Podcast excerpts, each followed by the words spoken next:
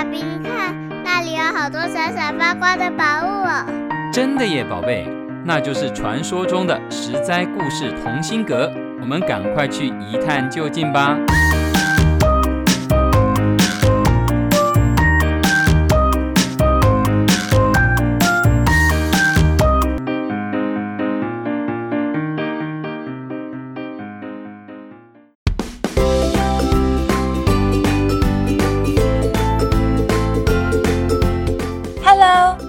亲爱的小朋友们，你今天过得好吗？我是实在故事同心阁里把幸福阳光洒在你身上的桑尼姐姐。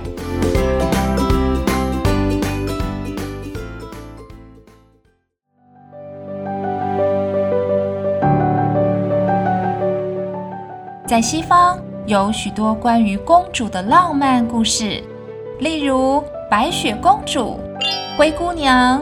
睡美人、小美人鱼、长发公主，那我们东方有没有这样的故事呢？今天桑尼姐姐要来讲一个真实版的公主故事，她的一生传奇精彩，创造非常伟大的成就。她就是文成公主。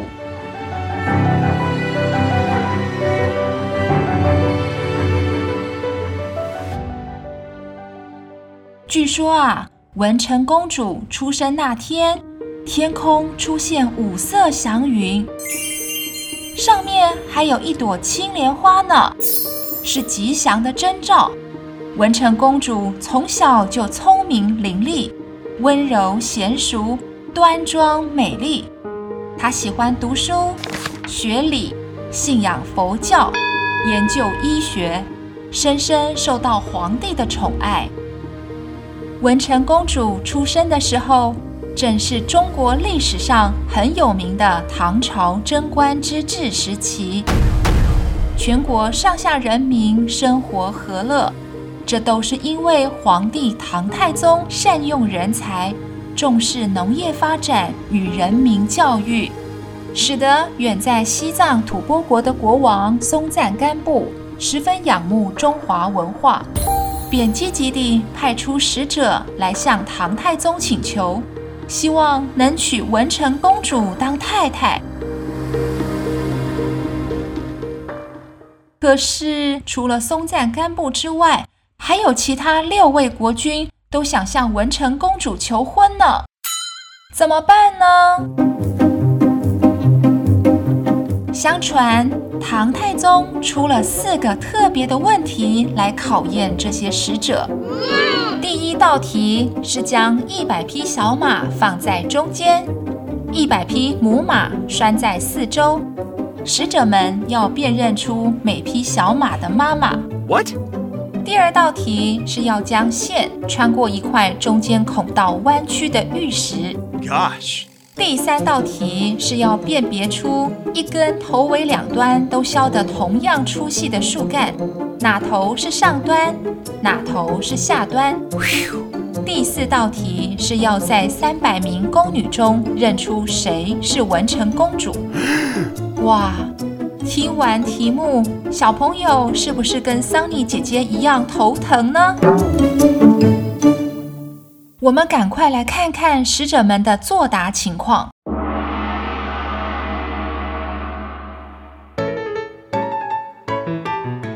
第一道题：如何辨认小马的妈妈？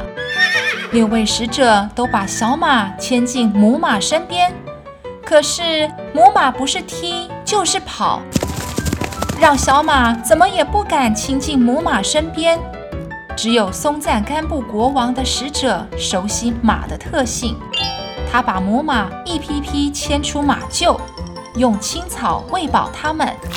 母马吃饱后，纷纷呼叫他们的小马去吃奶。哎，这样一来，很快就找出每匹小马的母亲了。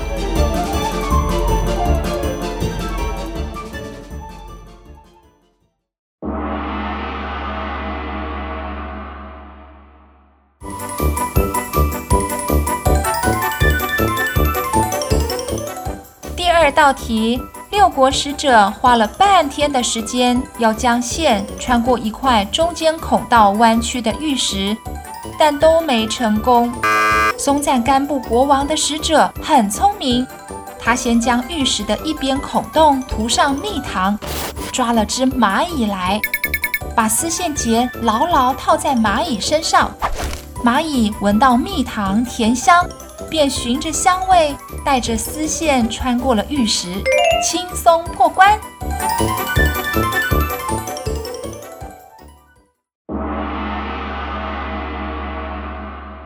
第三道题，就在大家摸木头、拍木头、苦苦思量如何分辨出同样粗细的树干，哪头是上端和下端时，松赞干布国王的使者直接把木头放到大水池里，结果重的沉下，轻的浮起，轻易地就分辨出沉下去的那头是下端，浮起的那头是上端，很聪明吧？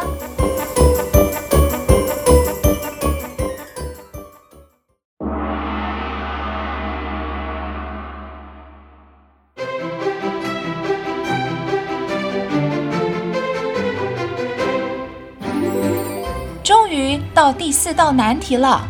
这天，唐太宗与许多大臣亲自来主持考场。只见三百名穿着打扮一模一样的宫女，分左右两队依次排开。这七位使者需要从里面认出谁是文成公主。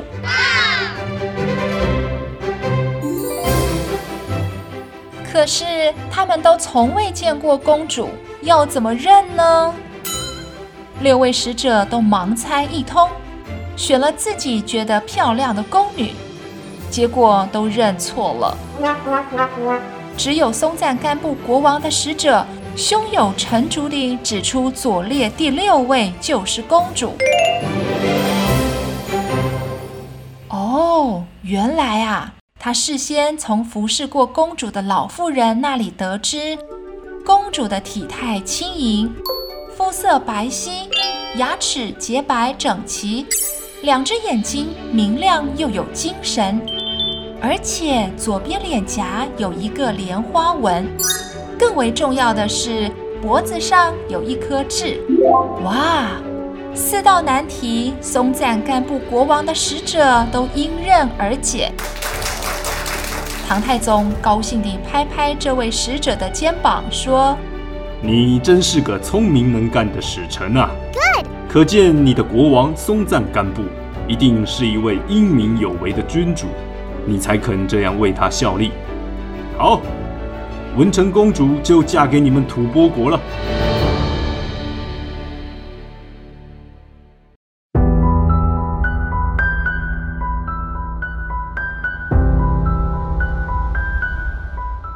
可是吐蕃国在遥远的三千公里之外，那里地势险恶，天气严寒，人民风俗野蛮，知识又不发达，与唐朝当时的太平盛世完全不同。唐太宗私下担心地问公主：“嗯，你可是真心愿意去吗？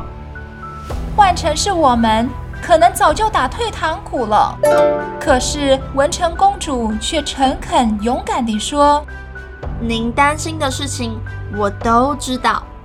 我这次嫁出去，身上背负着让唐朝和吐蕃之间建立友好关系的神圣使命。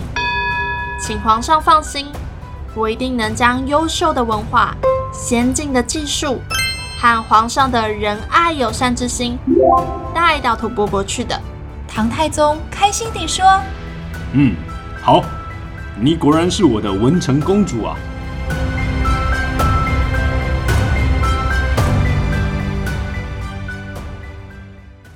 接着，唐太宗又问文成公主：“你需要多少仆人、随从和金银珠宝，当做嫁妆呢？”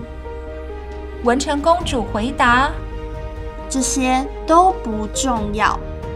小朋友，如果你是文成公主，你想带什么过去呢？文成公主竟然说：“我出嫁时，希望能带上一尊释迦牟尼佛八岁时的同等身高佛像，还有佛经，和出家人到吐蕃国，使当地的人都能够信佛。”唐太宗听了觉得很奇怪，便问道：“嗯，这是为什么呢？”文成公主说：“因为有了信仰。”能使吐蕃人民更加善良、宽容、温文有礼、爱好和平，他们就不会再和我们打仗了。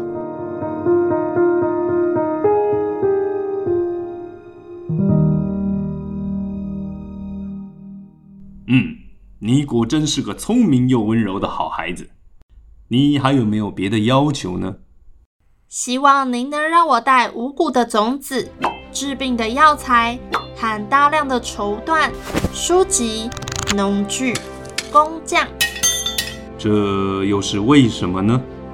这些东西对吐蕃国来说，比金银珠宝更为有用呢，因为它们能够改善人民的生活环境，使他们变得更健康、更愉快。唐太宗笑着说：“哈哈。”吐蕃国王能娶到你，真是他们全国的福气啊！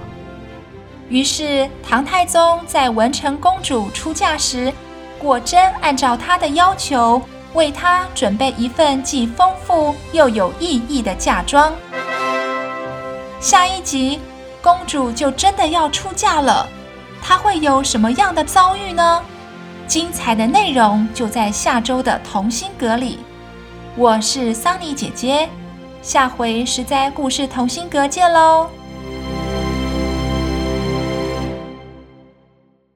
以上由实在实在网络教育学院制作播出。